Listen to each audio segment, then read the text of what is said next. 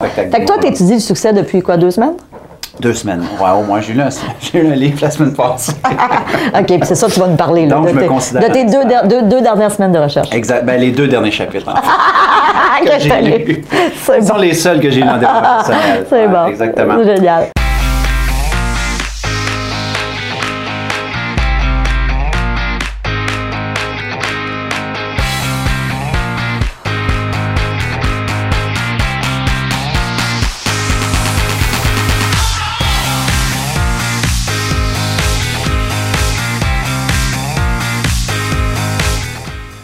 Bonjour et bienvenue à Mastef TV, votre télé inspirante. Comment ça va aujourd'hui? Écoutez, aujourd'hui, je me trouve pas mal privilégiée parce que je reçois quelqu'un qui va venir nous parler de succès. Vous le savez, depuis toujours, je m'intéresse à qu'est-ce qui fait qu'on réussit notre vie et cet homme va venir nous donner des pistes.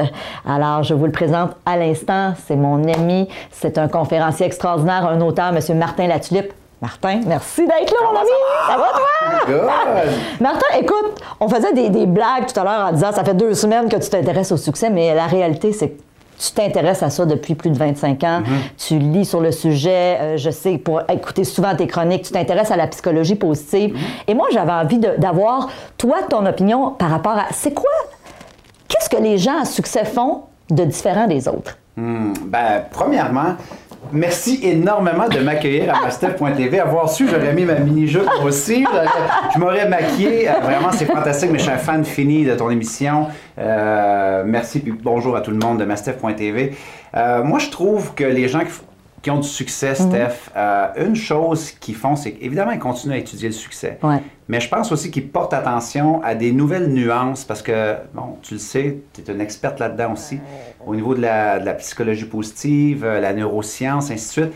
Il y a des nouvelles percées qui sont des, des petites subtilités des fois, donc par exemple au niveau de la fixation d'objectifs, au niveau de la visualisation, au niveau de certains éléments qu'on peut venir déposer dans notre quotidien. Il y a des petites subtilités qui peuvent venir littéralement booster tes résultats. Et ça, je trouve que les gens qui ont du succès continuent à être à l'affût de ces subtilités-là. Oui. Parce que l'opposé de ça, Steph, on en rencontre souvent des gens comme ça qui disent Ah, ça, je l'ai déjà entendu. Tout à fait. Ça, je l'ai déjà vu. Ça, je l'ai déjà essayé. Mm-hmm.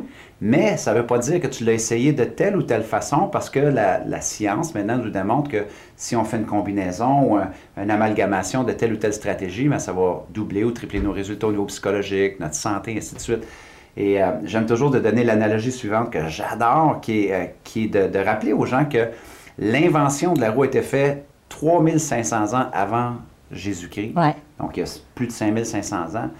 Et l'effet levier a été inventé, selon les historiens, à peu près dans les mêmes dates.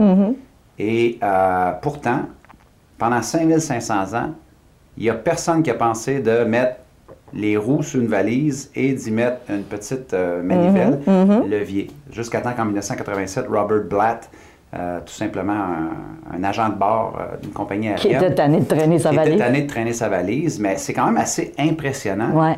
que pendant des décennies, des décennies, des siècles et des siècles, des ingénieurs, des gens qui étaient complètement là-dedans, qui voyaient l'invention à tous les jours, qui voyaient le- les bienfaits de la roue, l'utilité de la roue, ainsi de suite, puis de l'effet levier, mais qu'il y ait une personne qui n'était pas nécessairement la plus éduquée, qui n'était pas nécessairement un ingénieur, qui n'était pas payé pour ça, qui s'est dit, et si on met ça ensemble? Ça va nous faciliter la vie. Ça va nous faciliter Ouais. la vie.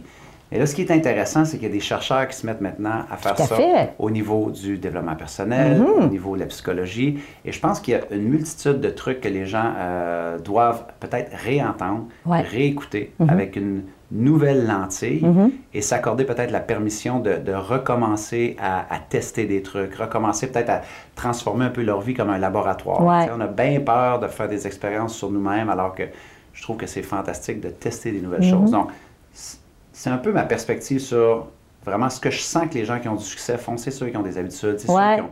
Mais tu parlais d'objectifs tantôt. Et je me rappelle avoir vu une de tes vidéos où tu disais Moi, je crois pas à ça, se fixer des objectifs. Je, je rêve pas, hein? Ça peut vous nuire, exactement. Comment ça, peut vous nuire? Exactement. J'aimerais ça que tu nous en parles parce que ça va à l'encontre de tout ce qu'on a toujours entendu.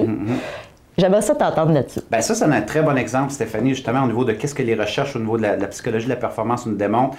Euh, un de mes coachs, Todd Herman, travaille avec les plus grands. Il travaille avec un peu plus de 15 000 athlètes partout à travers le monde. Et lui aussi va, va, va, euh, clamer haut et fort que la fixation d'objectifs peut te nuire. Pourquoi? Parce qu'on est dans une société qui malheureusement se focalise que sur la finalité de l'objectif. Ouais. Donc, je dois atteindre l'objectif, je me fixe l'objectif et nos compagnies ont été bâties là-dessus. Les indicateurs de performance, les cibles à atteindre et quand on les atteint pas, ça a été un mauvais trimestre, une mauvaise année. Donc, c'est comme s'il n'y a pas de juste milieu. OK. Ce que les euh, chercheurs ont découvert, c'est que se fixer un objectif, euh, donc se focaliser sur la finalité, c'est seulement 15% de l'équation OK. De la fixation de l'objectif. L'autre 25% c'est assure-toi d'avoir des indicateurs de performance qui sont humains. Donc, une des stratégies, euh, entre autres, qui, qui l'enseigne, c'est la stratégie BMW. Donc, à place d'avoir juste une stratégie de fixation d'objectifs sur je dois atteindre ceci ou sinon je ne serai pas bon, ou Mm-hmm. ainsi de suite, BMW veut dire peut-être avoir des objectifs, des indicateurs de performance qui sont peut-être bien, Mm-hmm. meilleurs ou wow. Ça veut dire que lorsque tu te fixes juste une finalité, si tu ne l'atteins pas, T'es déçu. tu es déçu, exactement. Alors, d'avoir une gradation, de dire qu'est-ce qui serait mieux, qu'est-ce qui serait bien? Ouais. OK. Donc, si Exemple, je- en si je perte de poids. Si je refaisais la même chose que l'année passée, Ouais. ça serait bien, mais OK. maintenir mon poids. OK. Qu'est-ce qui serait meilleur? Bon, perdre 5-10 livres cette OK. année. Qu'est-ce qui serait wow? Atteindre. euh, Perdre 5 livres, mais être musclé. eh, ouais, exactement. Ou être Donc, plus fit. Mais, mais d'aller dans, un, dans, un, dans un endroit où c'est que, c'est un, c'est beaucoup plus humain et tu demeures constamment dans le gain. Parce que ce qu'on a réalisé, Stéphanie, c'est que l'être humain, en toute objectivité, là, puis ça, c'est pas un jugement euh, que, que l'on traite, mais dans le parcours scolaire, Mm-hmm. dans le parcours traditionnel d'un être humain, est-ce que tout le monde a eu la chance de ressentir c'est quoi gagner? Fort probablement que non. Exactement. C'est clair. Donc, ils se sont, ils, se sont penchés sur la question, c'est comment est-ce qu'on fait pour faire gagner quelqu'un? Y faire ressentir. Ouais. Plutôt que de toujours être dans la culpabilité de dire, c'est facile, fixe-toi un objectif et poursuis-le. Ouais. Et, et, et là, on a réalisé que ça venait beaucoup avec la culpabilité, de la déception, des abandons, Ouais. les gens euh, se remettaient en question et abandonnaient la stratégie. Mm-hmm. Alors, numéro un, 15% fixation d'objectif. OK. C'est sûr que faut que tu saches où ce que tu as dans Ouais. Ce que j'en ai, moi, compte, c'est la quête ultime de se définir par le résultat final ou la, la finalité, ce que l'on voit constamment. Donc, le 25% c'est les indicateurs de performance, essayer de les humaniser un petit peu plus. Donc, la technique peut-être BMW, donc bien, meilleur wow. Et le dernier morceau, qui est le plus important, qui est 60% de l'équation, eh bien, c'est le stratégique et le tactique. OK. Comment est-ce que tu vas t'y prendre? OK.